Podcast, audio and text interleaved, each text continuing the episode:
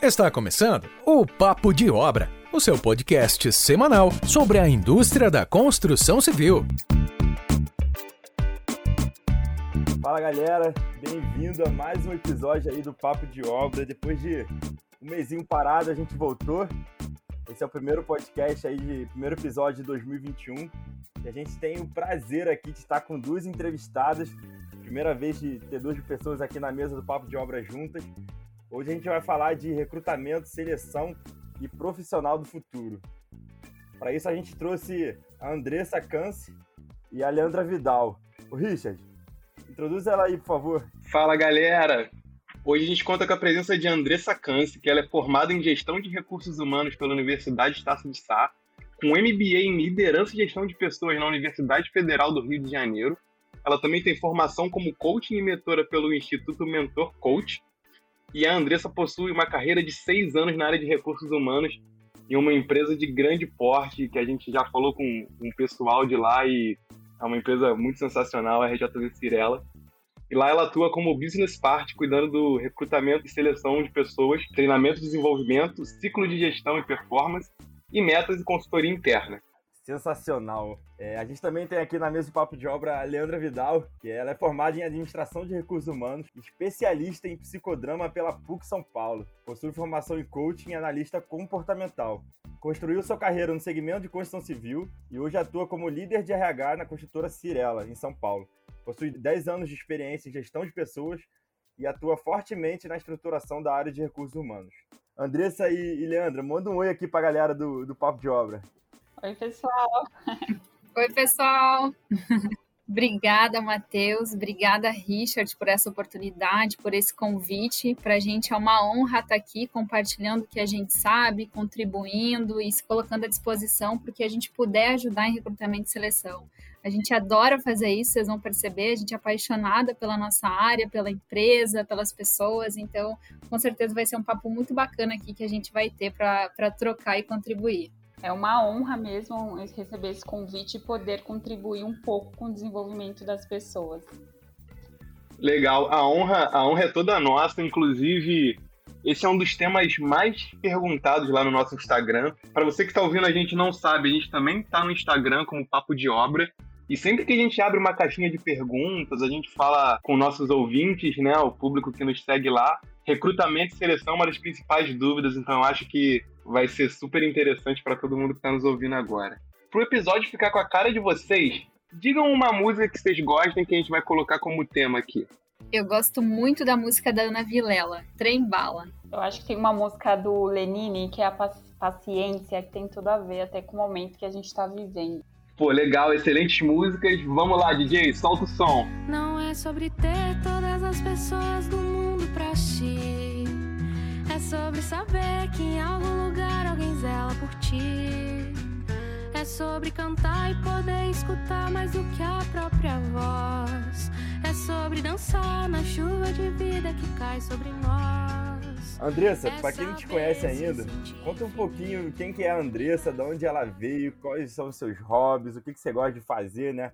O pessoal que está escutando a gente vai ter muito aí colaborador da Cirela, mas essas pessoas também querem conhecer um pouquinho você fora ali do, do ambiente de trabalho. Conta um pouquinho como é que como é que é a Andressa pessoa. Eu sou de Horizontina, do Rio Grande do Sul, então sou gaúcha, sou filha, sou madrinha, sou profissional, uma profissional apaixonada pelo que faço, noiva.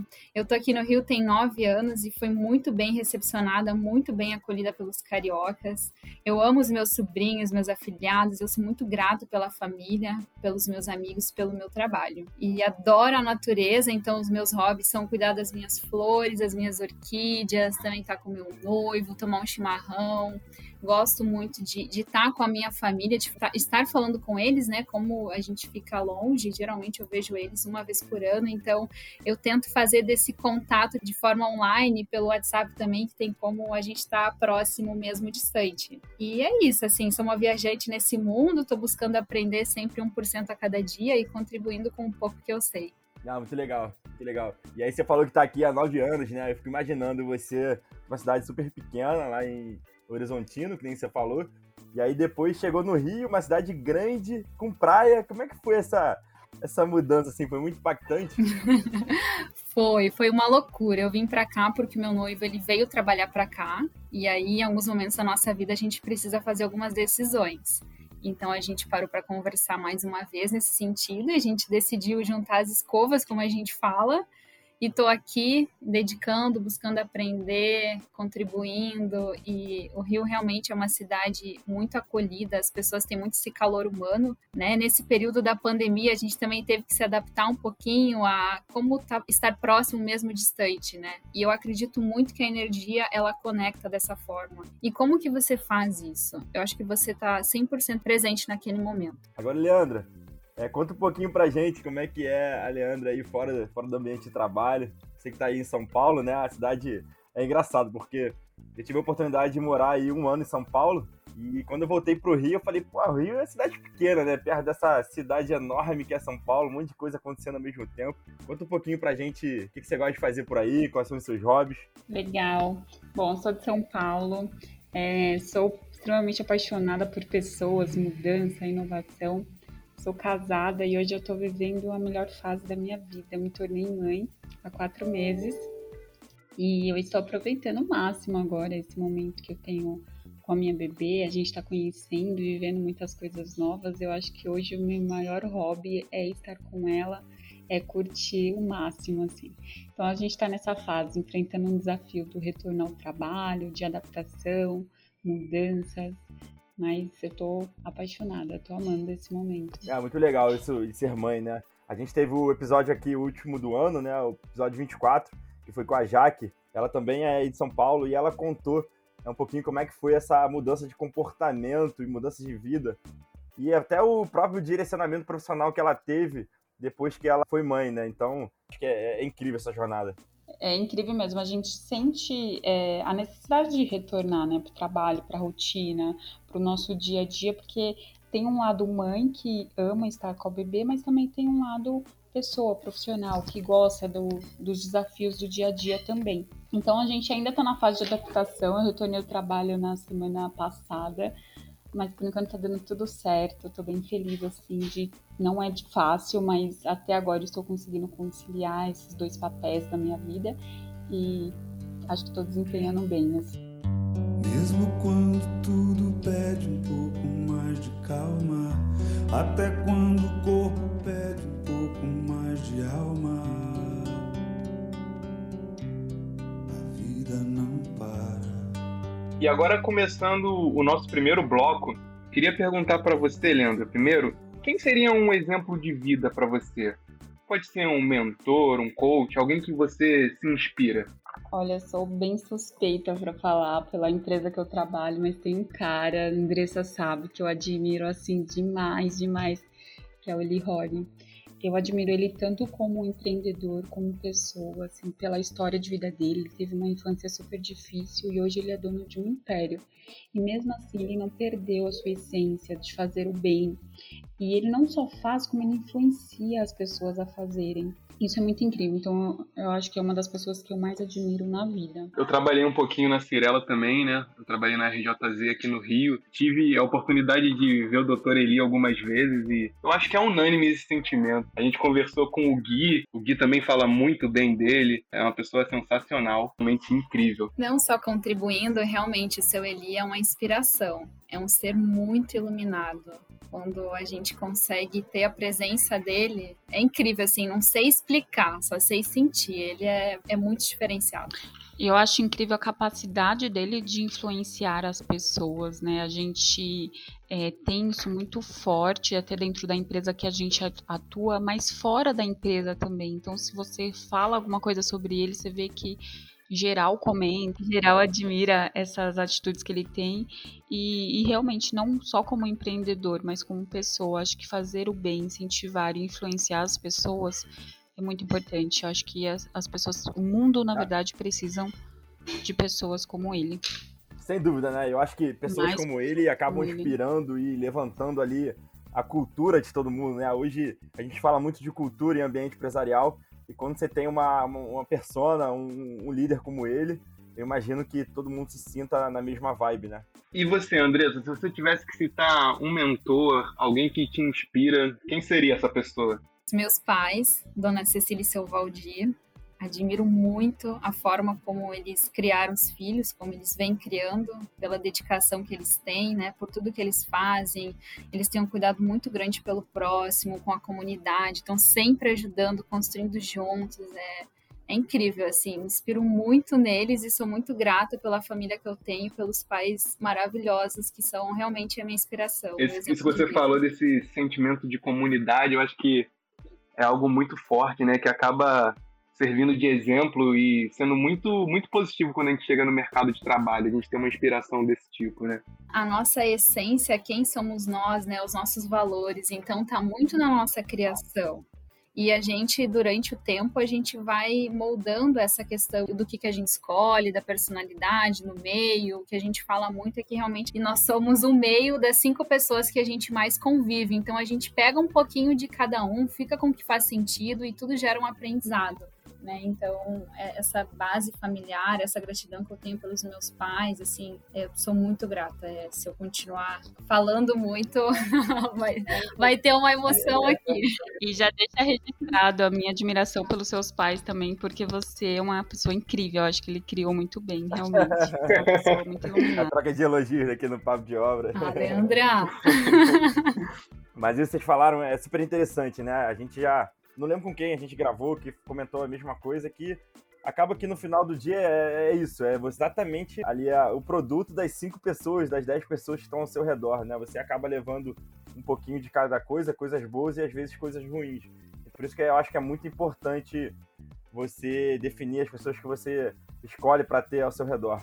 E agora falando um pouquinho de, de carreira, né, de início de carreira, queria saber de vocês, talvez a Leandra possa, possa começar, é, como é que foi essa, essa, esse seu início de carreira, esse direcionamento para o ambiente ali de construção civil? Quais foram os maiores desafios que você teve ali no seu início de jornada é, nesse ramo? Bom, eu não iniciei na, na construção civil, mas eu sempre gostei muito de relações, de ajudar as pessoas, fazer ações de endomarketing. E aí eu fui estudar um pouco, né? Eu achei que RH era só isso, era só fazer ações, era só ser criativa. Fui estudar, iniciei na área de RH em 2008.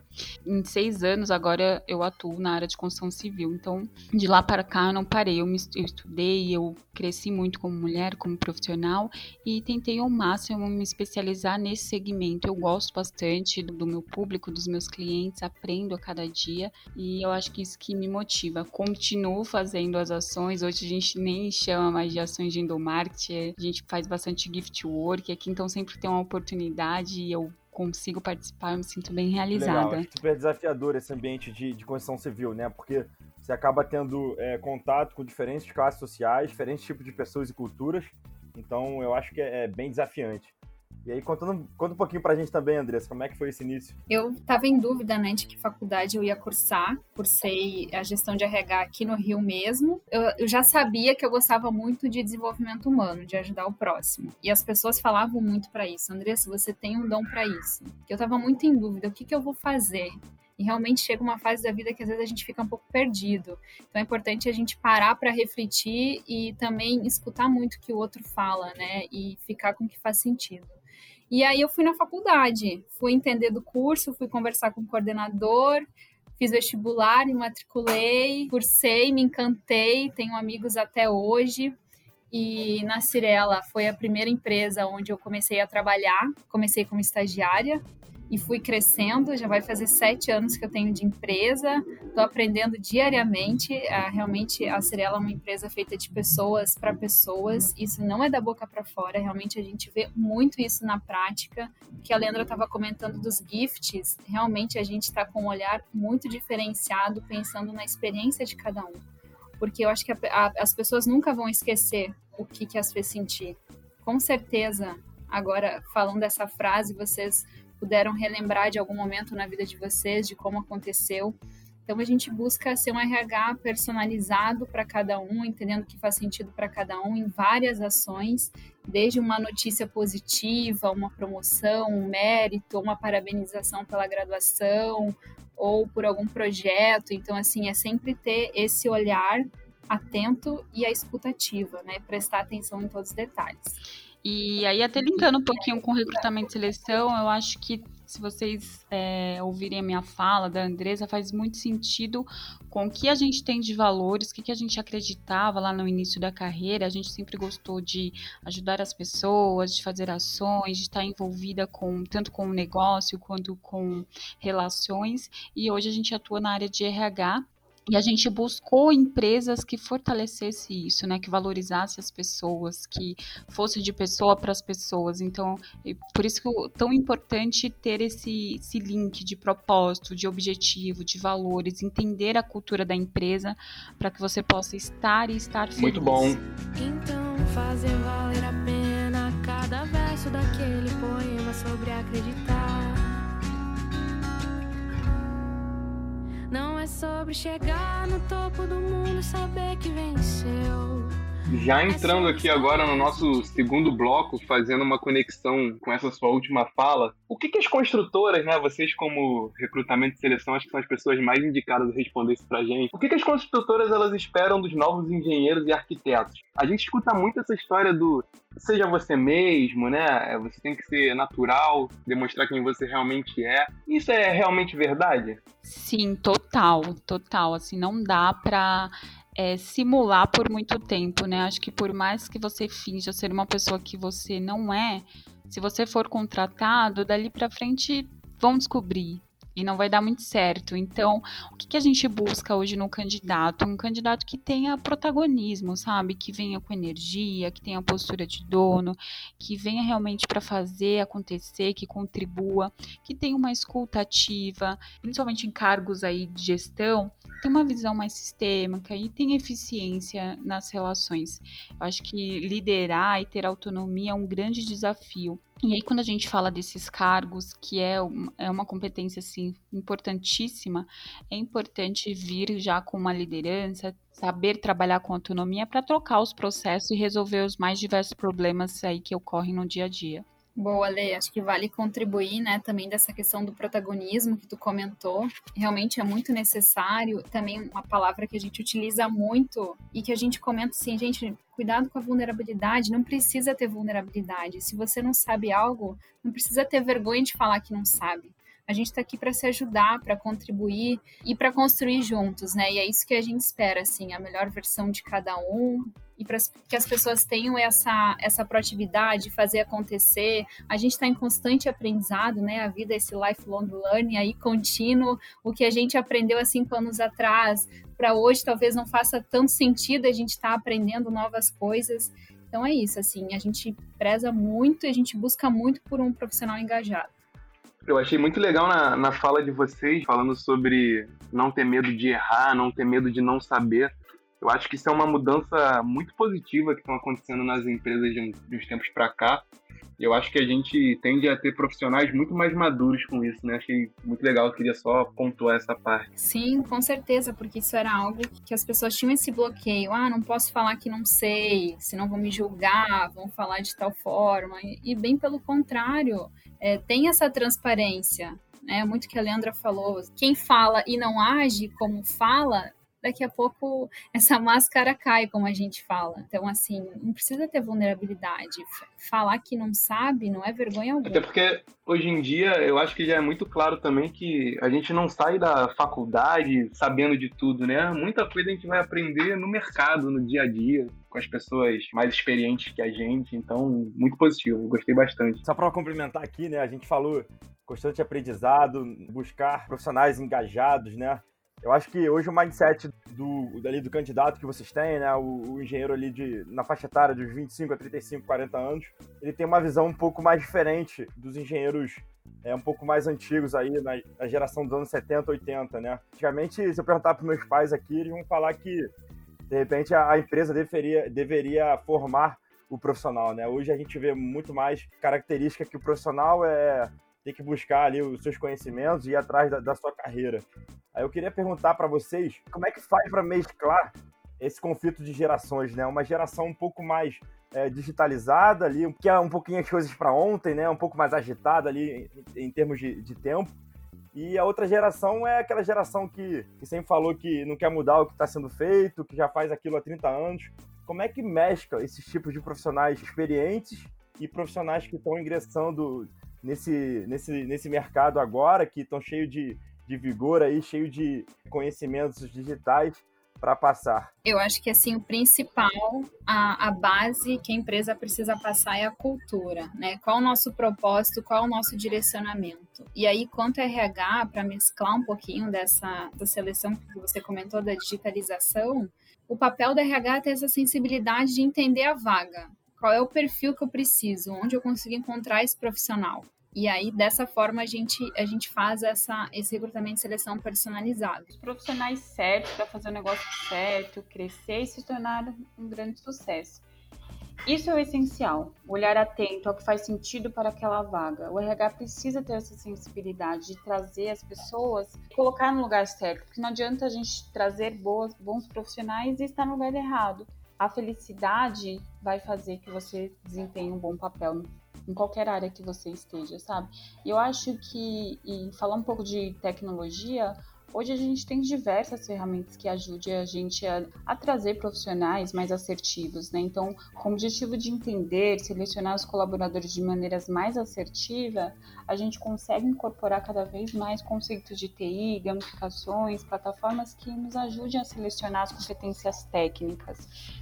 Eu acho que com isso a gente consegue mesclar bem os profissionais, né? E no geral, não acredito que tenha grandes conflitos, as pessoas se respeitam e aprendem uma com as outras, né? É importante respeitar a nossa geração Z que está chegando, aprender com eles, aprender um pouco dessa agilidade, essa cultura que eles trazem forte de mudança. E eu acho que assim a gente vai levando. Na construção civil tem funcionado bem, tem dado super certo essa mescla de colaboradores. É verdade, Lei. Contribuindo com o case que eu passei recentemente, teve uma vaga que a gente conseguiu, né, entendendo o perfil do candidato, e aí cabe a sensibilização do RH. Fazia mais sentido o perfil dele para outra vaga. O sucesso dele ia ser maior, o aprendizado ia fazer muito mais sentido para o que ele buscava com as falas que ele estava me trazendo.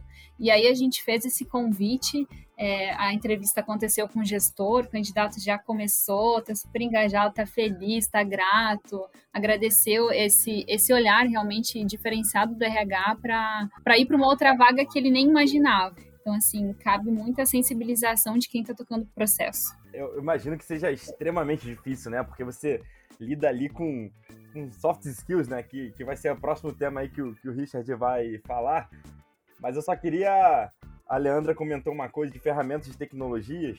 Tem uma coisa que eu vejo que está crescendo, sei lá, acho que cresceu muito ano passado, ano retrasado, e cada vez cresce mais, é o LinkedIn, né? Se, se posicionar é, no LinkedIn, estar sempre presente.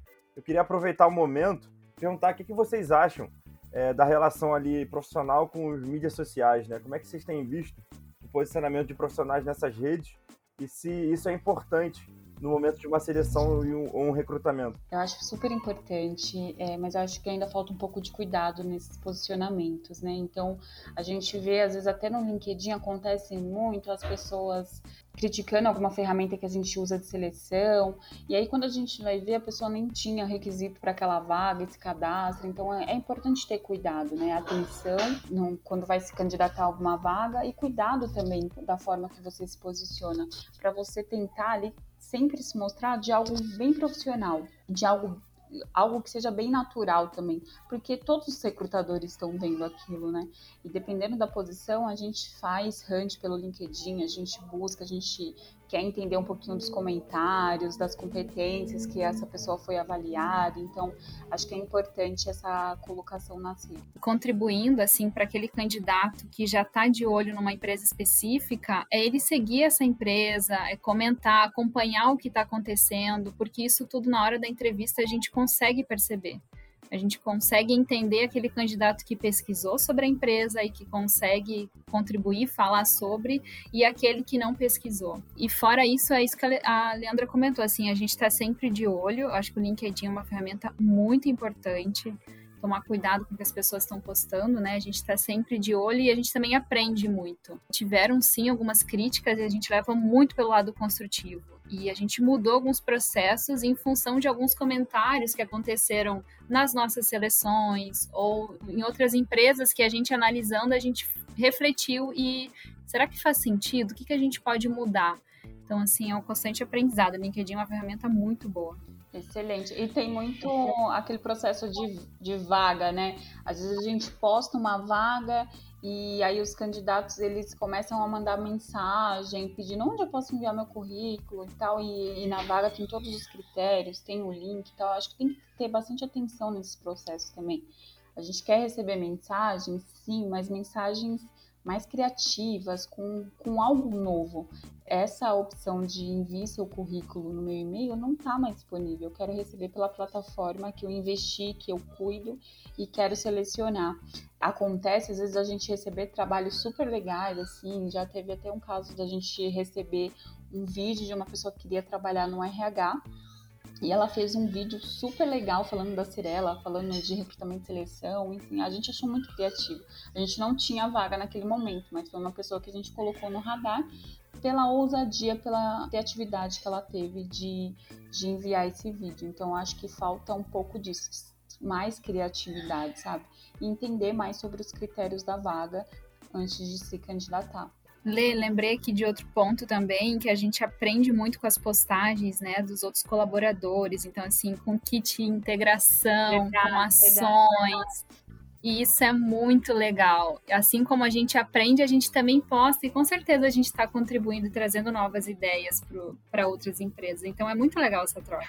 É, vocês comentaram de competências no LinkedIn, isso me chamou bastante atenção, né? Porque eu acho que tem muita gente que não dá muito valor para as competências que você coloca ali. E aí, quando você fala, vocês falam que vocês é, leem os posts das pessoas no LinkedIn e, e veem é, as competências que ela tem ali, o que, que as pessoas escreveram sobre elas, depoimentos. Isso, pô, eu acho incrível, né? Esse cuidado, esse, essa, esse cuidado de seleção dos candidatos. E vocês também falaram de é, criatividade. Eu acho que isso aí, sem dúvida nenhuma, destaca um, um, uma pessoa ali que está que tá aplicando para uma vaga de, seja de engenheiro, de arquiteto ou uma outra vaga, sem dúvida nenhuma, se ela tiver um pouco de criatividade, vocês vão lembrar dela e vai ser uma pessoa ali fora da curva, né? Exatamente. A gente falou um pouco sobre esse encontro de gerações, né? Do pessoal que está digitalizado com o pessoal que ainda não está. E eu queria saber de vocês, o que, que mudou principalmente dos engenheiros dos anos 90 para agora? Hoje a gente tem uma valorização muito grande das soft skills, né? Foi um pouco do que a gente falou sobre comunicação, protagonismo, postura de dono. Como é que vocês fazem esse balanceamento entre hard skill e soft skill? Seria a parte técnica e as partes comportamentais, né? É, anteriormente, o foco das nossas seleções era o hard skill, né? A gente, chama, a gente chamava de competências técnicas. Até porque naquele momento era tudo mais difícil, o acesso aos estudos, a comunicação, a atualização de processos, tinha pouco desenho mapeado, processos organizados, então a gente selecionava por competências técnicas. Hoje o nosso foco mudou. É a soft skills, a gente contrata pelas competências comportamentais. Hoje temos processos mais desenhados, sistemas de gestão integrado, então buscamos pessoas mais criativas, que tenham energia, que tenham esse protagonismo que a gente sempre fala, né, que liderança principalmente que tenha uma inteligência emocional para lidar com os conflitos e trabalhar ali com o dia a dia. Quando a gente fala de um cargo de engenheiro, por exemplo, se eu falar de um engenheiro de obra, as competências comportamentais elas são essenciais, né?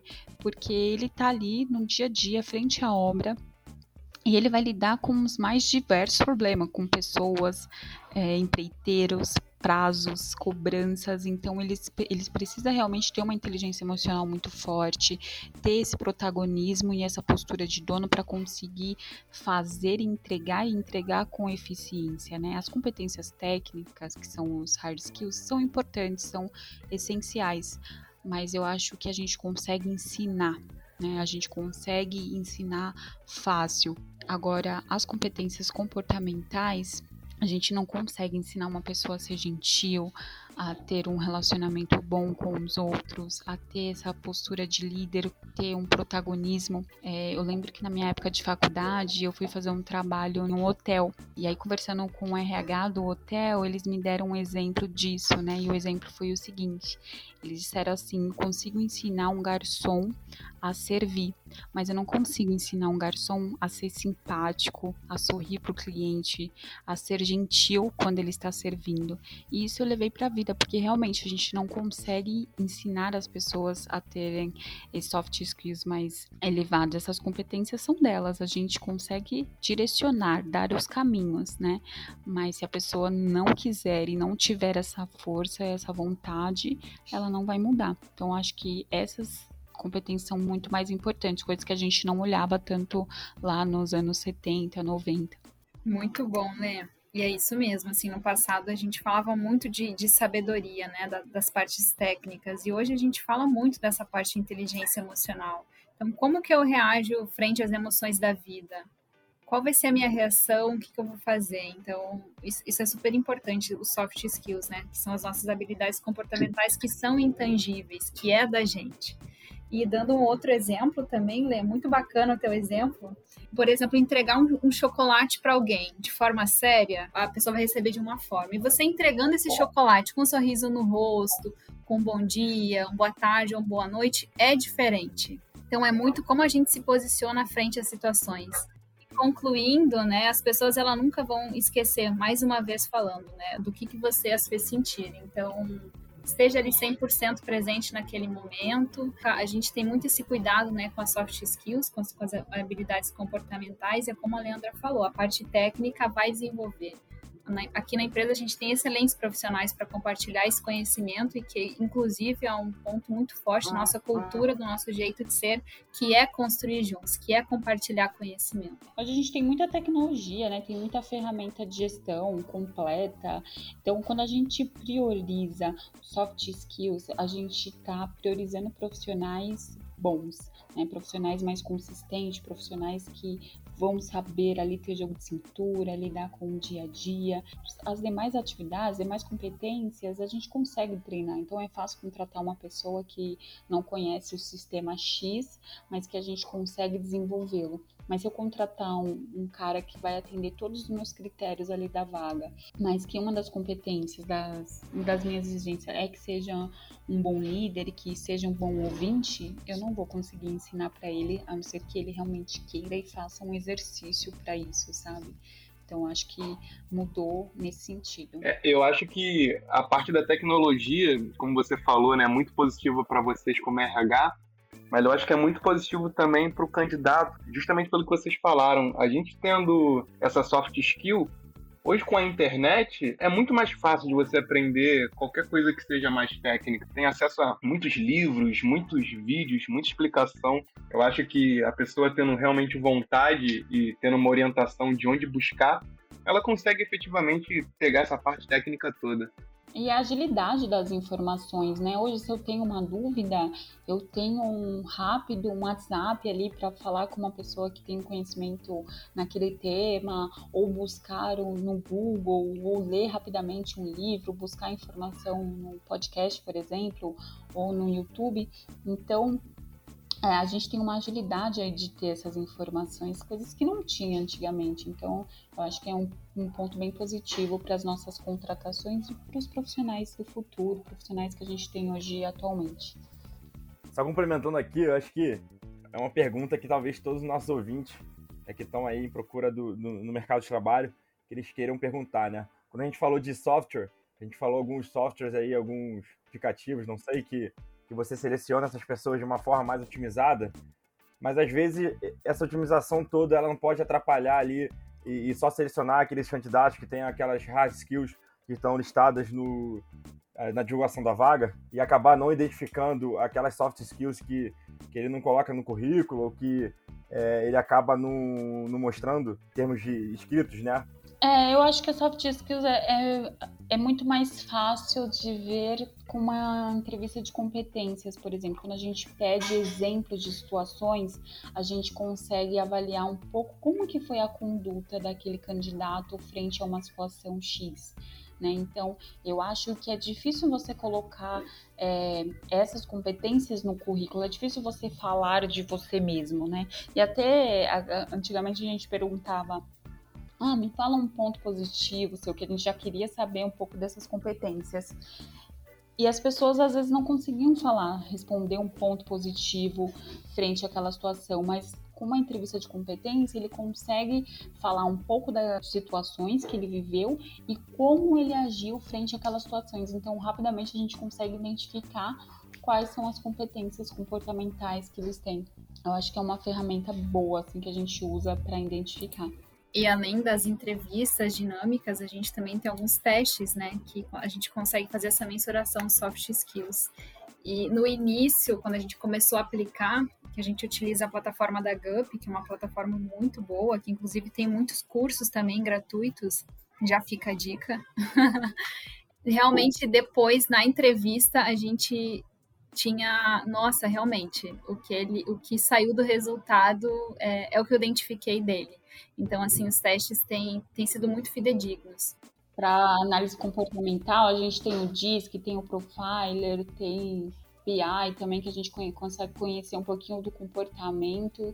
E nesses testes, até um ponto positivo é que gente, como que a gente pode falar com as pessoas, qual a melhor forma de, de abordar aquelas pessoas, dependendo do perfil que ela tem, e são bem positivos. E o hard skill a gente continua avaliando com os testes técnicos, né? E é muito mais fácil de provar com um diploma, um certificado de um curso, com uma experiência. Acho que é muito mais fácil aí de de conseguir provar essa, essa competência. Sensacional, acho que ficou bem claro aqui para todo mundo. E esse é um tipo de pergunta que é bem comum no mercado. Eu acho que vocês já ouviram aí algumas vezes. Como se preparar para uma entrevista de emprego, né? Tem diversas formas aí, se a gente colocar no Google aqui, é, como se preparar para uma entrevista, vai ter diversas fórmulas mágicas que a gente vai achar, né? E eu queria que, você, que vocês falassem um pouquinho é, é importante, acho que a gente já até comentou, né? É importante conhecer a empresa, é importante ter uma interação nas redes sociais com a empresa. Como se comportar né, numa, numa dinâmica ou numa entrevista ali é, mais pessoal? O que vocês veem de diferencial numa situação dessa?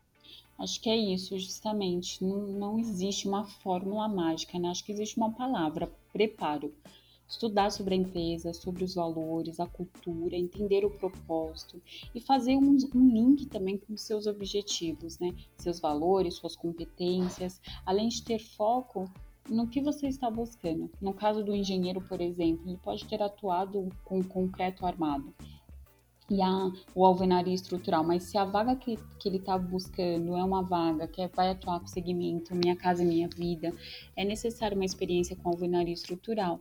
Então foque nisso, fale da sua experiência em construções populares. A Cirela, por exemplo, tem um valor forte em construir juntos, então fale sobre isso, entenda os valores das empresas que vocês estão participando da seleção e, e fala sobre isso, porque com certeza o RH, o gestor que está fazendo a entrevista, ele vai ter essa cultura forte também, porque ele está atuando na empresa. Então, quando você linkar os propósitos das empresas, a cultura da empresa, nas suas falas, no seu cotidiano, eu acho que tem grande chance de dar match a empresa de contratar, porque vai fazer muito sentido. Boa, e contribuindo que a gente comentou anteriormente sobre o LinkedIn, né? É isso, assim, é você tá se, se a empresa tem esse tem o LinkedIn, é você tá atento às postagens, ao site da empresa, se é uma obra de engenharia, pesquisa quantas obras a empresa está fazendo, qual é o segmento, quais são os bairros, se é uma vaga para o financeiro, pesquisa sobre a parte financeira da empresa para você chegar na entrevista e conseguir conversar sobre porque fica muito feio quando a gente acaba perguntando: e aí, você pesquisou sobre a empresa? O que te trouxe até aqui? O que te chamou a atenção? Aí a pessoa fala que sim, quando a gente faz alguma pergunta, depois acaba, não, não pesquisei. Então, assim, não minta, né? Muito mais uma vez a questão da transparência. Se não pesquisou, tá tudo bem. Não é mais uma vez a questão da vulnerabilidade. Não é feio falar que não sabe, que não pesquisou. Muitas vezes é, o candidato acabou enxergando a vaga de última hora, preencheu ali os requisitos, os testes e já conseguiu ser chamado no dia seguinte. Isso pode acontecer. Então, assim, não deu tempo de pesquisar e tá tudo bem.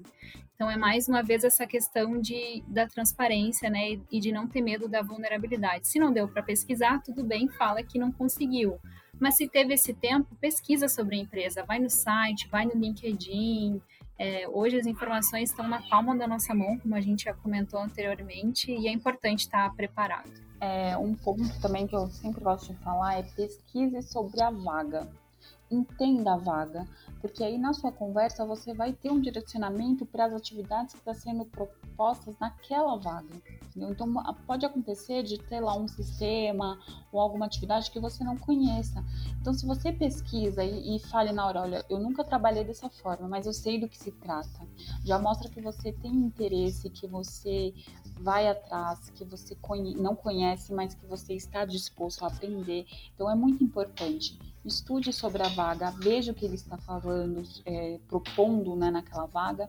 Uma dica que eu dou, faça um, um rascunho assim com as palavras-chave da vaga, porque aí na sua conversa com o RH, com o gestor, você vai linkando aquelas palavras, vai colocando na tua conversa, vai linkando algum valor, alguma competência que a empresa exige, e aí a sua conversa, a sua entrevista, ela fica muito mais assertiva, principalmente porque na hora que a gente está fazendo uma entrevista, muitas das vezes a gente fica um pouco nervoso, não consegue falar um, nada, então estudem, estudem a vaga e treinem em casa, é, façam essa entrevista com você mesmo no espelho, porque às vezes a gente sai de uma entrevista e fala, poxa, eu poderia ter falado aquilo.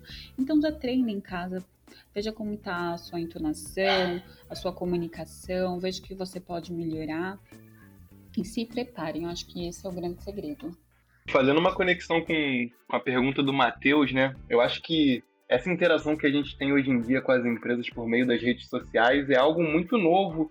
E a gente está tendo hoje com vocês aqui literalmente uma aula sobre como se preparar. O pessoal que está ouvindo a gente deve estar tá com a cabeça explodindo agora. Com certeza devem estar tá com papel e caneta na mão anotando tudo. Se não tiverem, eu recomendo que peguem, porque o bate-papo vai subir de nível ainda. Mas falando sobre rede social, essa interação das pessoas com a marca, né, com a empresa, por meio de LinkedIn, Instagram. Vocês chegam a verificar isso? Vocês olham se a pessoa mandou alguma mensagem no privado? Ou se a pessoa costuma interagir com os posts? Ou, ou não tem muita, muita essa conexão? De verdade, assim, só quando é algo muito marcante, né? Se teve uma interação negativa, eu acho que a gente vai lembrar. A gente se fala bastante, tem um RH bem integrado, então a, a gente vai lembrar e se for algo muito positivo, muito inovador, porque no geral é, a gente recebe muitas mensagens no LinkedIn, é, no Instagram, a gente recebe muitos currículos, então é difícil é, notar todos, né? A gente tem uma ferramenta específica para isso, que quando a gente dedica o tempo para fazer essa triagem, a gente vai nessa ferramenta. Então, sempre que, que até a gente recebe é, um currículo por algum um outro meio que não seja ferramenta, a gente indique que faça lá. E muitas pessoas têm esse receio, ah, se eu enviar pela ferramenta da GUP, eu não vou ser notado, não vão me ver. Não, é muito mais assertivo, porque a gente tem aquele momento, aquela pausa para fazer a triagem, para recrutar, para ver as suas notas no teste, para fazer uma avaliação. Então é aquele momento que a gente separou. E às vezes um currículo no e-mail se perde, e-mails tantos que a gente recebe. Então acho que isso é importante. É ficar atento ao que a empresa pede e fazer exatamente o que está sendo pedido, enviar nos meios que foi proposto. A gente tem uma área que cuida especificamente das nossas redes sociais, né, Alê? E é um trabalho muito bem feito, com muito carinho, com cuidado na resposta. É, e realmente a gente não consegue notar todas as mensagens, os posts, muitas vezes a gente não consegue responder todos que nos acabam nos enviando, ou por Instagram, ou pelo LinkedIn, e realmente foge alguns. Mas quando eu posso, eu, eu vou até pela hashtag, né? Procuro um emprego, ou a pessoa coloca Cirela, o RJZ Cirela, e aí eu dou uma olhada em alguns posts e, a, e chamo a pessoa no privado e mando essa mensagem ou respondo por ali mesmo. Então, isso é bacana, assim, não que eu consiga fazer sempre, mais uma vez, mas quando eu consigo, eu paro esse tempo para dar uma olhada o que está acontecendo, né? Porque realmente o LinkedIn é uma ferramenta maravilhosa e a gente tem que tentar aproveitar ela ao máximo. Fazendo uma pergunta agora sobre um tema que eu sou, sou realmente encantado, eu gosto muito e eu queria saber de vocês como RH se ele realmente é tão importante quanto eu acho que seja. O storytelling, ele faz muita diferença? O jeito como a gente conta a nossa história, a gente consegue criar conexões e contar uma mesma história de formas diferentes, gera impactos diferentes. Como é que isso impacta vocês no, no processo de seleção e recrutamento? Eu acho que faz total sentido, até porque numa entrevista a gente vai analisar isso, a, a forma que você tem de nos convencer que você é o candidato certo para aquela posição. Né? Então, se você tem uma boa entonação, você fala com clareza, tem um bom tom de voz e consegue nos convencer que você sabe fazer aquele processo, que você tem o perfil da vaga, que você tem a cultura e tem o nosso jeito, né? É o candidato que a gente está buscando, eu acho que é fundamental. Então, você conseguindo demonstrar isso, você tem grande chance de ser aprovado também no nosso processo. É isso, Lei. E eu sou apaixonada, assim, pelo storytelling. Eu acho que é a melhor, acho não, tenho certeza que é a melhor técnica, né, para você conseguir transformar a maneira de como que você vai contar a tua história, né, assim, principalmente no âmbito profissional.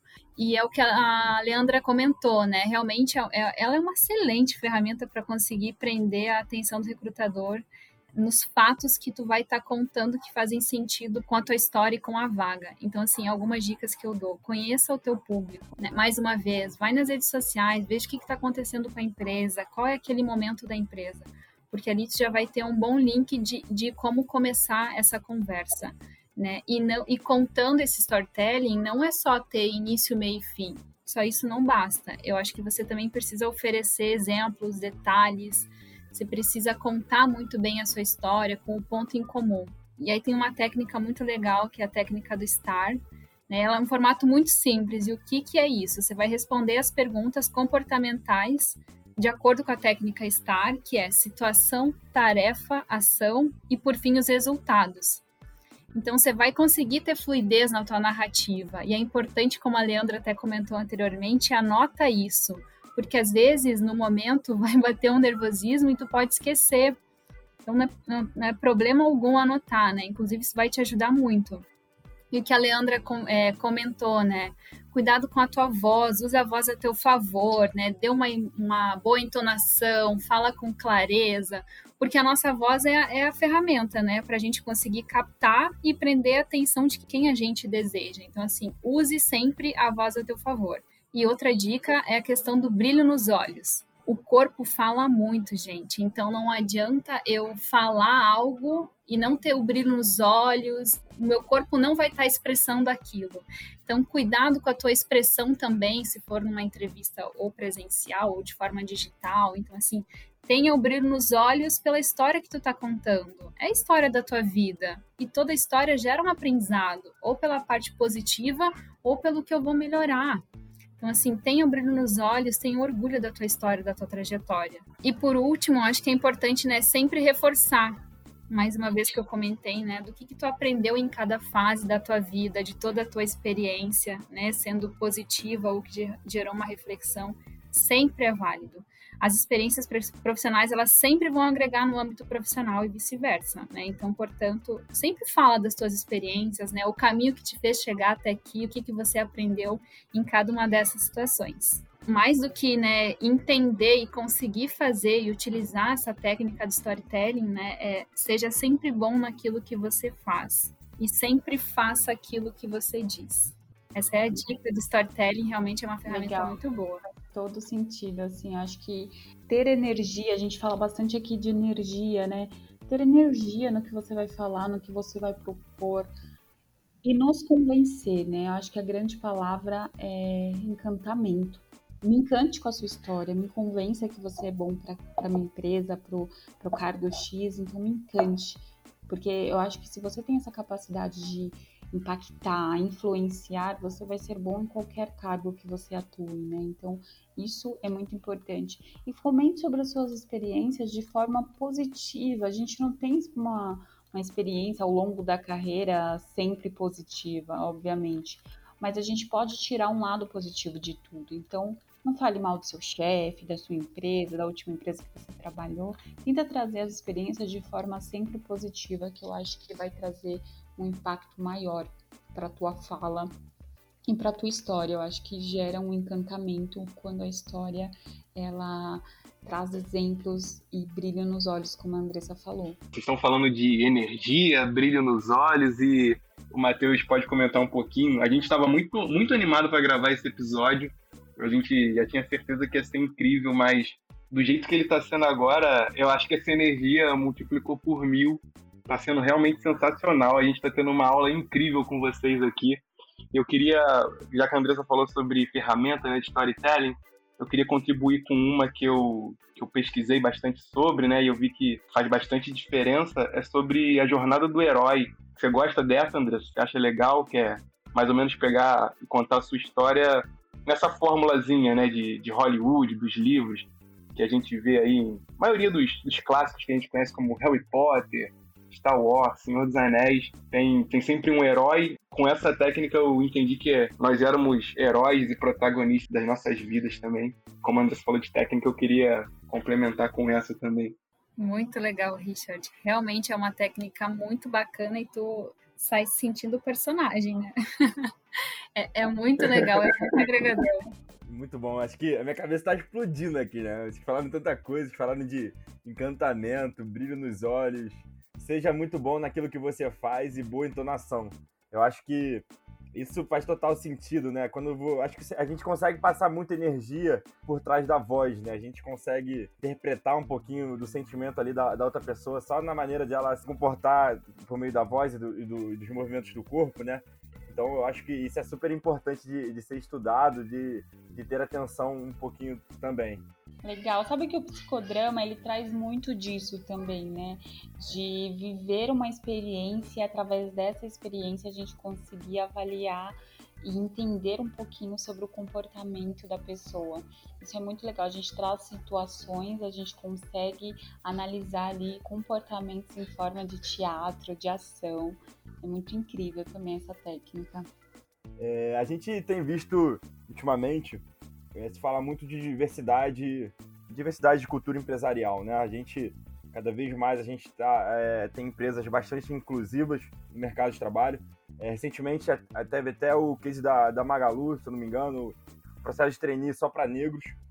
Eu queria que você falasse um pouquinho que, como é importante essa diversidade na cultura empresarial é, da Cirela ou de uma empresa como um todo. Bom, acho que hoje esse tema é importantíssimo. Acho que muitas empresas têm aderido, estudado e implantado a diversidade. E na Cirela acontece de uma forma muito natural, né? A gente prioriza, obviamente, as competências, prioriza o respeito. E essa diversidade, ela vem acontecendo a gente não tem um programa específico para isso. E onde a gente sente mais resistência, aí a gente começa desde o início lá com acompanhamento e diretrizes específicas no recrutamento e seleção, para diversificar mais os candidatos. Perfeito, Ale, é o que tu comentou, né? É do respeito. A gente trabalha mais o respeito às diferenças, sabe? A gente tem na, na Cirela público de todos os níveis, de, de todas as raças, e a gente tem esse cuidado de tratar todo mundo de forma muito igual e com muito respeito. O principal é, é estudar realmente esse conceito de diversidade nas organizações e no que, que ele está sendo representado, né? Porque não é apenas uma inclusão de pessoas com deficiência ou de, de um público específico. Eu acho que, que a gente tem que trabalhar muito mais essa inclusão e com respeito, né? Tem até uma frase que não basta chamar para incluir um deficiente, por exemplo, uma festa, tem que chamá-lo para dançar. E eu acho que faz todo sentido. Não basta só a gente contratar um, pessoas diversas, a gente tem que realmente incluir na nossa cultura, incluir realmente em processos de plano de carreira, de é, cargos é, altos, enfim, a gente tem que trabalhar bastante. Acho que a Cirela ainda está em processo de contribuição com, com a sociedade nesse sentido. A gente eu faço parte do grupo de diversidade a gente tem estudado bastante para conseguir apresentar um programa bacana. Mas hoje a gente age de forma muito natural. Pô Leandro é muito legal o que você falou. Só complementando uma história que, que eu vi uma vez eu li em um livro não estou lembrado agora eu acho que trazer essa diversidade essa inclusão é, para dentro das empresas é, você acaba criando pontos de vista diferentes né então é, talvez é, nos últimos é, cinco anos a gente tem mudado um pouco disso, né? A gente tem trago pessoas de diferentes classes sociais e diferentes é, culturas até, né? O Brasil é gigantesco, a gente tem uma cultura no sul, uma cultura no nordeste, no norte totalmente diferente. Então, quando a gente traz essas, essas, é, essas mudanças comportamentais e esses, essas pessoas diferentes para dentro da mesma empresa, a gente consegue até atingir de maneira mais eficiente o nosso cliente com visões diferentes daquele, é, daquele projeto ou daquele, daquela interação em si. Eu acho que isso, é, acho que é isso é um fator aí preponderante para o sucesso empresarial. Com certeza, eu acho que durante muito tempo as organizações elas buscavam ter profissionais robôs, né, que executavam as tarefas da mesma forma, até para ter um desempenho igual.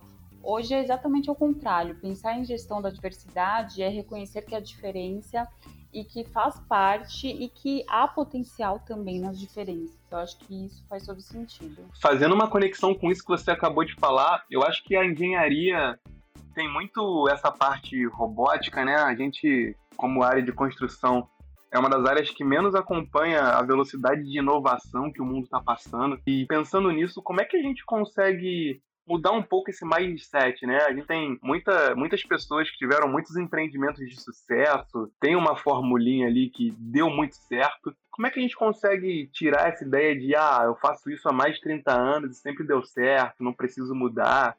Como é que vocês enxergam que a gente consiga efetivamente melhorar esse ponto na construção civil? A gente tem trabalhado muito a questão da cultura, né, de, e de respeito. Então, eu sempre fiz atividade dessa forma, mas chegou o momento de mudar. Então, eu vou respeitar a mudança, eu vou respeitar o novo, eu vou respeitar as pessoas que estão chegando e se preocupando com a, com a inovação. Eu acho que quando você tem uma cultura, um alinhamento de cultura, e tem um direcionamento para um único objetivo, as coisas elas fluem de uma forma mais natural, né?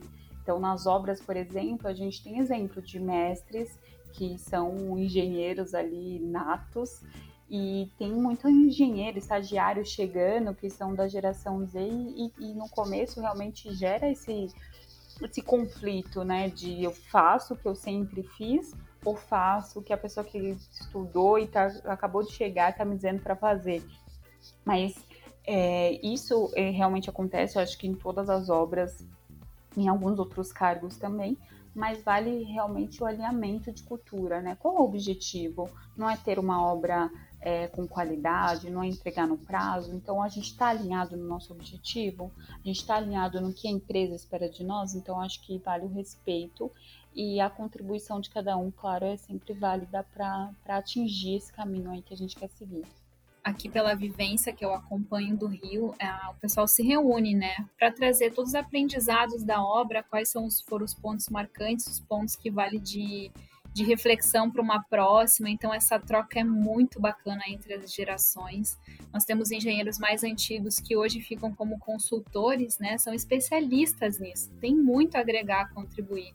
Então, é muito legal de ver essa troca entre essas gerações e e vivenciar da forma como acontece, assim, dessa questão de respeito e de a, a gente estar tá aqui para o melhor, para o próximo, para contribuir com uma sociedade melhor. Então, o mais antigo consegue contribuir com essa questão das experiências, da sabedoria, o que deu certo o que não, e o que não deu, e o mais novo está ali doido para aprender, né? Então, assim, ele vem com várias ideias e realmente é ali na prática que ele vai aprender. Então, fica super, é, meu Deus, olha que legal. Então, assim, realmente é uma aula. Eu participei de algumas reuniões que o pessoal faz e é um MBA. É sensacional a forma como eles se posicionam e como eles conduzem essas reuniões e como se complementam, né? Porque é, é, legal você ter uma ideia inovadora, mas é legal também você saber o que dá certo, o que não dá, você ter uma experiência ali meio que empírica do que, do que acontece de fato, né?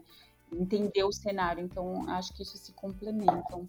Sem dúvida, eu acho que esse objetivo comum que vocês falaram é, é cultura, né? Você tentar passar para o colaborador é, que está ali no dia a dia, que o objetivo comum é ter aquele empreendimento bem sucedido. Se tiver todo mundo de diferentes faixas etárias e classes sociais naquele foco, é, não tem como dar errado, né? Então, eu acho que é, é muito disso de cultura. Indo para a próxima pergunta, é, nos últimos 5, 10 anos aí, eu acho que o sonho do todo recém-formado era entrar num programa de trainee, né? A gente teve, a Cirela própria tem um programa de trainee muito interessante, e diversas outras empresas também. Mas recentemente, essa geração Z que entra no mercado, ela tem optado muito por startup, né? Construtech, PropTech e diversas techs aí da vida. É, eu queria perguntar para vocês o que, que, mudou, né? Eu acho que essa geração ela, ela gosta ali de, de uma incerteza, de um, cenário de empreendedorismo talvez. É, o que, que vocês veem de mudança é, nos últimos cinco anos desse perfil de, de trainee de vocês? é uma geração muito mais ágil, é tudo para ontem, é tudo muito rápido, e se a gente for analisar, assim, realmente não é uma galera que quer construir carreira de longo prazo, igual a gente pode ver pelos nossos pais ou por algum conhecido de 10, 15, 20 anos de casa, 25 anos que a gente que a gente entregava plaquinha, um pin, então é uma outra geração e a gente se adaptou a isso também. E tá tudo bem é, a pessoa não querer construir essa carreira de longo prazo. Hoje tem muito realmente essa mesclagem das pessoas que querem e que não querem. E o que eu sempre é, ressalto é assim, qual é o legado que tu tá deixando na empresa? Quando falar do Matheus, o que, que as pessoas vão, vão comentar, vão lembrar? Qual é a palavra que definiu o Matheus naquele um ano na empresa? Qual é a palavra que definiu o Richard? Então é muito disso, assim. Então é uma nova geração realmente que é tudo muito rápido, às vezes não acontece no tempo deles e partem para a próxima. Como eu comentei, tá tudo bem, cada um sabe da sua carreira e do que, do que busca, né? Mas é sempre importante refletir qual é o legado que eu estou deixando, o que, que eu estou contribuindo, o que, que eu aprendi. Então sempre vale essa reflexão. É, e eu acho importante também, Andressa, falar que o o importante não é nem a, a vaga para essa geração Z, tipo, ou trainee, ou uma startup, não é nem a empresa que eles estão visando, e sim o desafio. Eles visam desafios. Então, é, antigamente, quando a gente olhava um currículo, a gente chamava de, ah, essa pessoa pula-pula, né? Pula de empresa. Então, aquele currículo acabava não sendo atrativo. Hoje não, a gente mudou um pouco o nosso mindset também, a gente vem fazendo esse trabalho com os nossos clientes, com os diretores, para eles é, reforçarem que isso não é mais importante, né? Hoje você pode ficar seis meses numa empresa, entregar um projeto, receber uma proposta ali para uma outra uma organização com um desafio maior e eu acho que o que move essa geração é o desafio, né? Não é mais é, apenas salário, clima, muito mais o desafio. O que, que eu posso entregar? O que, que, eu posso contribuir com a organização? E a partir do momento que essas pessoas é, sentem que não estão mais contribuindo, não, são, não estão sendo mais desafiadas, elas acabam mudando realmente de empresa hum, para desafios eu acho maiores. Que esse, essa questão do desafio é super importante. Eu acho que tem muito disso nessa, nessa geração. Mas o que eu vejo também é um pouquinho da, do lifestyle ali, né? Da qualidade de vida. Hoje eu vejo pegar aqui pelos meus irmãos, eu vejo eles é, optando talvez por receber um pouco menos, mas ter uma qualidade de vida maior, é, poder passar mais tempo com a família deles, ou, o que seja isso. Eu acho que o profissional hoje ele entra muito com essa mentalidade, né? E você falou um pouquinho de, de formar profissionais, esses profissionais é, mudarem ali, ser profissional pula-pula, né? E a gente teve uma, um episódio com, com o Evaldo Bisinotto, que é CEO da Andrade Gutierrez, e ele comentou muito de, dessa mudança de mindset na época que ele era CEO porque ele tentava ali implementar uma técnica de gestão que era o Lean Construction, e ele acabou investindo pesado para a formação de profissionais capacitados para isso. E ali teve muita gente que questionou isso, né? Porque ele estaria investindo muito é, aporte financeiro para formar aqueles profissionais, e aqueles profissionais ali, depois de um ano, seis meses, eles poderiam até mudar de empresa. E aí o mindset dele foi que tudo bem, se ele está formando profissionais bons para o mercado, isso alavanca é, o mercado, alavanca a profissão e todo mundo se beneficia. Eu acho que é um pouquinho dessa mudança de mindset. Ah, com certeza. E tudo, né? Muda, é, como você falou, de qualidade de vida, muda o ambiente, né? Essa geração, antigamente a gente queria o quê? Ter é, o nosso carro próprio, a nossa casa própria. E hoje não. Eles querem molhar de aluguel e próximo do trabalho, querem alugar carro, é, ou andar de Uber a pé ou bicicleta. Então, assim, é uma geração bem diferente que está chegando aí para complementar. Com certeza vai contribuir muito aí com o sucesso das empresas. Exatamente, Leandra. E contribuindo para novos projetos né, de inovação, para eles se sentirem desafiados. É, né, a Cirela mesmo, com certeza o Gui falou sobre isso. Não escutei ainda o podcast dele, mas vou sair daqui, vou escutar. e que realmente tem agregado muito o programa de PDA, o programa de trainee. Então, assim, é sempre enxergar pelo lado positivo o que está acontecendo e o que, que a gente consegue adaptar ao nosso cenário. E isso é muito importante também para a cultura da empresa em si, né? Quando que a gente fala muito dos colaboradores, né, que eles estão ali ajudando a construir a imagem da empresa, construir o que a empresa é de fato. Só que no futuro, por mais que essa pessoa saia, né, mude de empresa, vá para um outro desafio, ela é um potencial consumidor no fim das contas, né? Então, se a pessoa teve um ambiente de trabalho positivo, se ela conhece a cultura, sabe que está todo mundo em prol do mesmo objetivo, que tem um pensamento focado no cliente, tem esse respeito mútuo, é, é muito mais fácil ela fazer uma propaganda positiva e até mesmo virar um cliente no futuro, né? Então, é, eu não vejo como isso possa ser negativo, essa, essa positividade toda. Legal, bacana. Passando agora para a nossa última pergunta desse nosso segundo bloco, a gente falou muito sobre mindset, empreendedorismo, inovação. Eu acho que essas três palavras estão muito no hype, né? São as palavras do momento.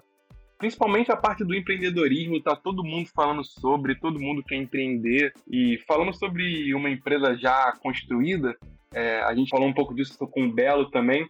A gente pega muito essa parte de empreender, né? Como é empreender dentro de uma empresa falando sobre esses três pontos: mindset, empreendedorismo e inovação. O que, que vocês acham que esses três conceitos têm a ver com o sucesso, tanto do profissional quanto da empresa em si?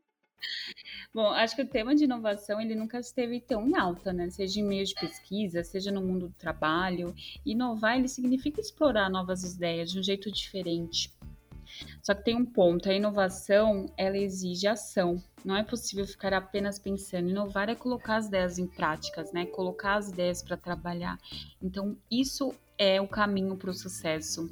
Então ele acaba sendo um pouco diferente aí da criatividade, porque inovação você tem que colocar em ação. E se você coloca em ação, já é aí 99% de chances de dar certo e você ter um sucesso. Eu acho que faz todo o sentido. Então, muitas pessoas pensam que apenas gigantes do mercado conseguem trabalhar com inovação, falar de inovação, com setores específicos, sabe? Mas é errado pensar assim, existem diferentes níveis de inovação tanto emergente quanto disruptivo. Então, assim, é importante a gente saber que a gente pode inovar em pequenas coisas, em processos, em ações, em ideias, tudo. Se a gente olhar ao nosso redor, a gente consegue pensar de uma forma diferente e trazer uma melhoria ali para aquele processo, para aquela empresa e contribuir de uma forma positiva. Eu acho que faz parte das empresas provocarem esse pensamento, mudarem o mindset dos colaboradores e inserir isso na cultura, ter uma cultura mais fortalecida com a inovação. E quando a gente fala de empreendedorismo, eu acho que ser dono do negócio, ter essa postura de dono, também é um caminho forte para o sucesso, né? Boa, Leandro. E complementando, né, que, o que, que, isso tudo tem a ver com sucesso? Acho que, assim, mais uma vez, a palavra do, do protagonismo, né, do acontecimento, da palavra ação que tu comentou também, de todo esse cuidado com a inteligência emocional. Então, assim, ter esse mindset positivo essa, essa veia de empreendedorismo que a gente tanto fala e inovação em todos os âmbitos é, é super importante, assim, e realmente são essas três palavras do momento e que a gente está vendo quanta coisa aconteceu agora, um exemplo, nesse nosso momento de pandemia. Olha que legal, o próprio podcast de vocês, não foi? Que, que aconteceu no, no período da pandemia. Então, assim, olha que legal. Isso tudo é do mindset positivo de vocês, de construir juntos, de, de gostar dessa questão de compartilhar conhecimento de, e de aprender também. Então, isso é tudo é super importante. A gente precisa ter essa, essa agilidade, essa é, eficiência, essa visão sistêmica, né? Essa, essa rapidez é ah, é super importante. Legal. Acho que uma das ideias do, de criar o, o, papo de obra é exatamente sobre isso, né? É se assumir um pouquinho ali do papel de, de colaboração, com poder compartilhar histórias. Eu acho que esse é o principal propósito que a gente tem aqui e gerar conexões, né? Quando o nosso ouvinte que está escutando agora, ele vai entrar no LinkedIn da Andressa, entrar no LinkedIn da Leandro, entender um pouquinho o que, que elas fazem. Isso é muito bom, isso gera colaboração e conexões que sem dúvida é, melhora muito ali o seu profissional e o seu pessoa, né? Exato, e o papo de obra é esse sucesso que é e não é por acaso, né? Porque dá para perceber o quanto vocês são apaixonados pelo que fazem e mais uma vez, assim, a gente não tá aqui se vendo, mas pela escuta a gente percebe quando vocês falam não, com paixão. Será que é tempo que lhe falta para perceber? Será que temos esse tempo para perder? E quem quer saber? A vida é tão Infelizmente, indo agora pro nosso último bloco, né? É, pra galera que tá ouvindo a gente, é, que tá se preparando aí para entrar no mercado de trabalho ou tá querendo direcionar um pouco a carreira para outra atividade no mercado, né? É sugestão que você passa para elas? E aproveitando o momento, é, a Cirela está com vagas abertas aí, que, como é que tá esse cenário aí de, de 2021, depois desse ano todo difícil que todo mundo teve em 2020 com a pandemia? Como é que tá o cenário atual da Cirela e, agora e para os próximos anos?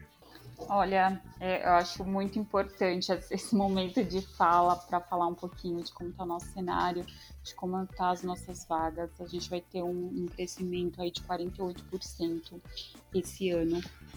Então a gente vai ter muitas obras, muitos cargos. A Cirela está crescendo não só na, na área de engenharia, quanto em várias frentes de negócios, de inovação, várias frentes que a gente está cuidando, startups também está no nosso hall de negócios.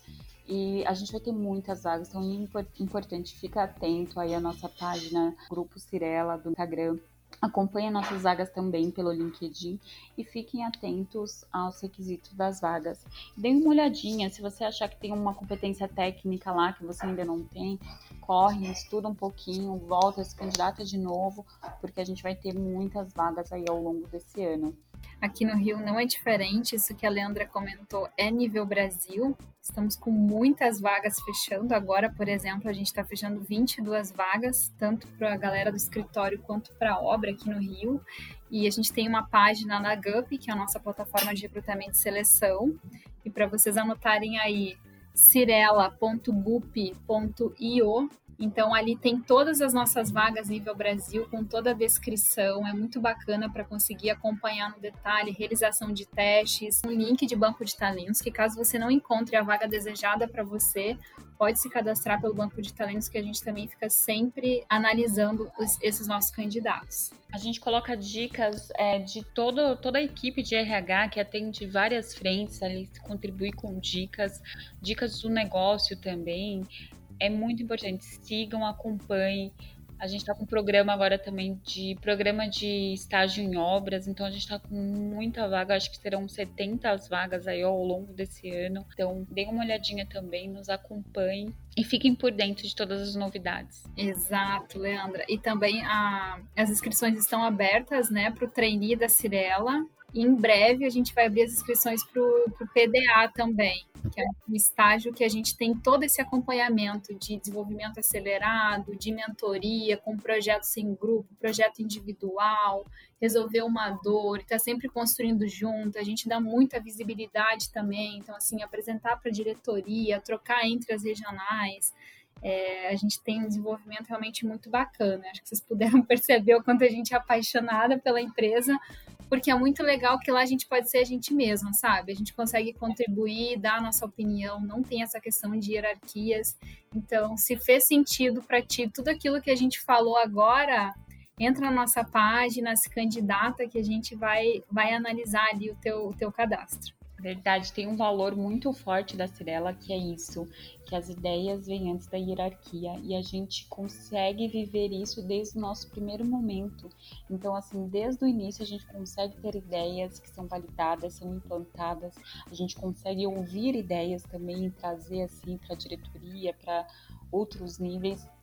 E eu acho um valor super importante. A Cirela não trava a sua criatividade não trava, muito pelo contrário, eles incentivam a gente a estar buscando sempre e trabalhando a nossa criatividade, inovando e colocando mesmo em ação, né? Fazendo essa parte de inovação, que é ter a criatividade e colocar em ação.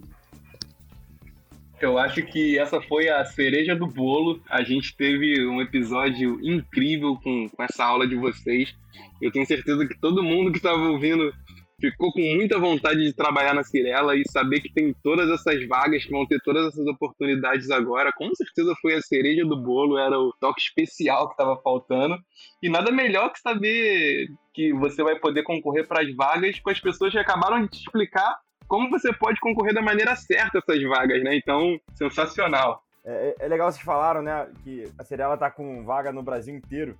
Me chamou a atenção aqui, eu queria saber de vocês é, qual a diferença do profissional é, paulista, profissional carioca e profissional talvez do Nordeste ou do Sul? E como é que é esse intercâmbio entre é, Cirela São Paulo, Cirela Rio e Cirela no restante do Brasil? Há muita troca de vaga entre estados e há muita interação entre regionais? Sim, a gente tem muita interação nos processos, né? Eu acompanhei é, bastante as reuniões que a gente fazia de engenharia a nível Brasil e não vejo diferença entre os profissionais. São profissionais competentes, é, dedicados, que entregam resultados, que tem muito a cultura da empresa. Eu acho que a gente se complementa muito, né? Então é importante essa integração das regionais em todas as áreas.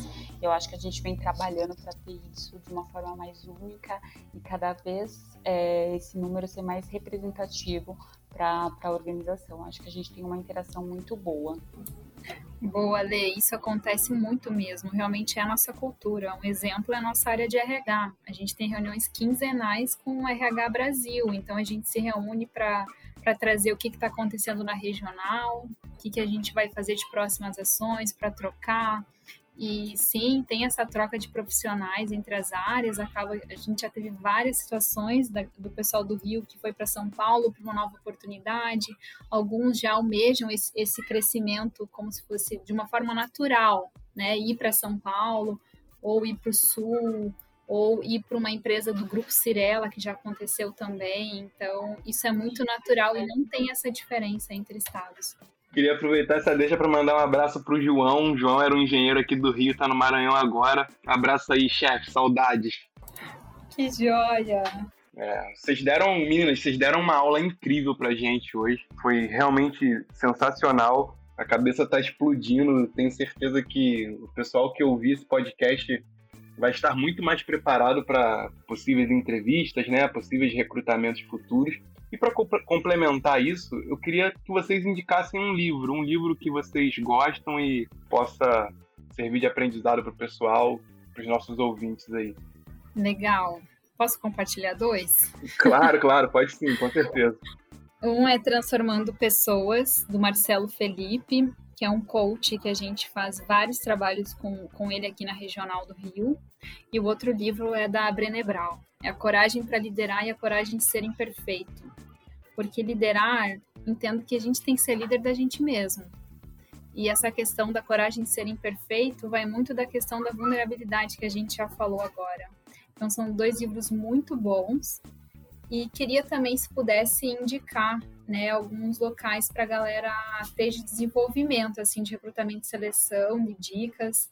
A, a GUP é uma plataforma muito boa com treinamentos gratuitos. A FGV também tem muitos treinamentos.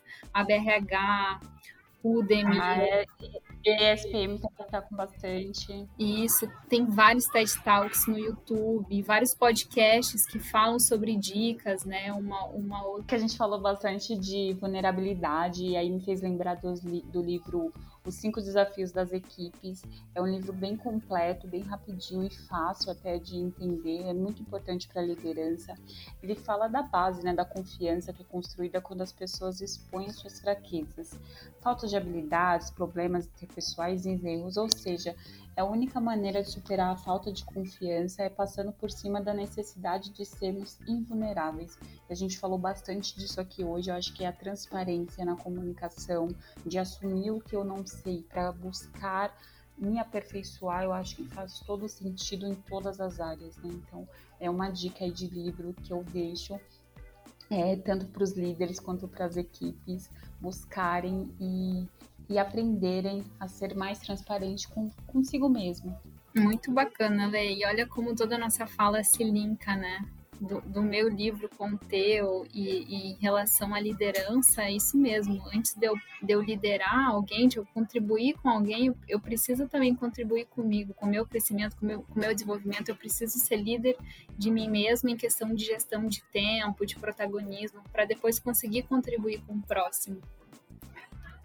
Exatamente isso. Você precisa estar bem consigo mesmo. E a gente falou bastante aqui também de estar num ambiente confortável, um ambiente que você se sinta feliz, que você consiga realmente exercer as suas atividades de forma é, tranquila e que você se sinta que você está fazendo o bem, está fazendo o melhor ali para a organização e com isso você consegue influenciar também as pessoas da sua equipe. É, ser o protagonista da sua própria carreira, né? Eu acho que no resumo é um pouquinho disso. Exatamente. E até falando um pouco disso, de carreira, né?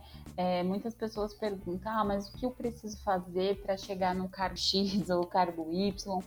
as pessoas perguntam muito como, como que eu posso fazer, o que, que eu preciso me desenvolver, ou meu líder não, não me ajuda numa promoção, e, e eu sempre volto a responsabilidade para aquela pessoa, sabe? Então, de quem é a responsabilidade da tua carreira? Nenhuma única pessoa que é responsável por isso. Você. Não é o teu líder, não é a organização, não são as pessoas ao seu redor, é você. Então, se você acha que você não está é, não se enquadra naquela organização ou que algo está errado, busque, busque se aperfeiçoar, busque suas competências técnicas, potencializa os seus soft skills e busque oportunidades que realmente façam sentido para a tua carreira, porque você é o único responsável pela tua carreira. Sensacional, sensacional, muito bom. E para finalizar, eu queria é, que a Andressa, depois a Leandra, falasse uma frase que vocês levam para sua vida. Boa, muito boa. Inclusive, essa frase está no meu Instagram. Seja a diferença que quer para o mundo. Vou, vou pegar o link da Andressa de falar a frase que está no meu Instagram também. É a frase, inclusive, de uma música que é eu quero ser curada e ajudar a curar também. Eu acho que faz muito sentido para esse momento que a gente está vivendo, né? Eu acho que é importante a gente fazer o bem, a gente contribuir com o desenvolvimento das pessoas, tanto psicológico quanto profissional. E contribuindo com isso, eu acho que a gente consegue crescer também como pessoa, como profissional e ficar bem. Quando a gente faz o bem para o outro, a gente recebe muito mais do que está fazendo. Eu acho que é, essa frase fez todo sentido para mim, para o momento, meu momento de vida. Muito bom, Lê. E complementando, é, se você quer que o mundo tenha mais amor, mas você está dando mais amor, então fica essa reflexão, né, da, de, da gente ser a diferença que a gente quer para o mundo. E mais uma vez a palavra do protagonismo, de começar pela gente, que a ação comece por nós e que a gente consiga multiplicar muito carinho, muito amor pelo mundo e muita positividade. É, é isso aí, né? E quem procura fazer o bem espalha o melhor, né? O melhor que tem. Então, toda vez que a gente busca isso, busca fazer o melhor para as pessoas, a gente está mostrando quem realmente a gente é, o que realmente a gente acredita. Foi sensacional, assim. Eu acho que não tenho nem palavras para falar o que foi esse episódio aqui. A gente chegou ao fim de, de uma aula de, de recrutamento, seleção, profissional do futuro. Queria agradecer a vocês por dedicar esse tempo é, conosco eu tenho certeza que vai ser muito gratificante e muito proveitoso para todo mundo que no, está é, que está escutando a gente agora. Eu agradeço a vocês. Obrigado. Eu que agradeço, Matheus, Richard. Muito obrigado aí pelo convite. Estou muito feliz aí de poder contribuir um pouquinho com a minha experiência. Espero impactar muitas pessoas. Eu quero, quero parabenizar vocês pelo podcast, parabéns pelo Papo de Obra, por vocês contribuírem com o mundo melhor. Parabéns por essa ação que vocês estão fazendo, por sempre estar conectando pessoas, né? E criar uma rede tão bacana, que inclusive está no propósito de vocês, que andei olhando aqui no Spotify. Espero ter contribuído, né? Inspirado, me coloco à disposição. Os meus contatos no LinkedIn e no Instagram é pelo meu nome, Andressa Canse. Também quero agradecer essa parceria da Leandra. Leandra uma profissional espetacular que eu admiro muito que voltou de licença agora e que é muito bom ter ela de volta novamente. A gente sentiu muita falta dela, mas a gente sabe que ela, que ela está num momento muito especial da vida dela. Então, quero agradecer a todos e, e a Leandra, especialmente também por essa incrível profissional que ela é, pessoa e profissional. Obrigada pela oportunidade, pelo convite, foi muito bacana. Foi meu primeiro podcast, estava aqui ansiosa, feliz e adorei. Obrigada, Andressa, aí, pela, pelos votos. Estou muito feliz realmente de ter voltado. E é uma honra trabalhar com você, estar tá aí no seu dia a dia e poder trocar essas informações e, e, e que a gente possa construir, construir muito juntas ainda, né? Gosto muito de trabalhar aí com você. E eu queria muito agradecer, acho que os meninos são incríveis, a ideia é realmente muito inovadora. A gente vamos voltar a falar aqui de inovação. É, é um programa super bacana. Eu espero atingir bastante aí nosso público de São Paulo. Vou falar, vou divulgar, vou seguir e conte comigo aí para o que vocês precisarem. Muito, muito obrigado vocês pelas palavras. Isso é, isso é muito importante para a gente. Vocês podem ter certeza que se não fossem por pessoas como, como vocês, que são profissionais incríveis, que compartilham um pouco desse tempo precioso com a gente, esse nosso sonho aqui não seria possível. Então, vocês fazem muito parte disso também. Muito obrigado de coração. E para quem está ouvindo agora a gente, a maioria dos links que, que a gente comentou aqui vão estar tá lá na nossa thumb do nosso episódio. É, a gente vai colocar o link do, do grupo da Cirela com as vagas também. É, a Andressa comentou sobre as redes sociais dela, tem as redes sociais da Leandro também. Acho que se vocês quiserem procurar e segui-las, assim como as redes da Cirela, vocês vão ter muitos insights positivos, muitos ensinamentos e podem aproveitar muito mais essa aula. Obrigado a todo mundo aí pela atenção, pela audiência de vocês e até o próximo. Que a vida é parceiro, e a gente é só passageiro, prestes a partir.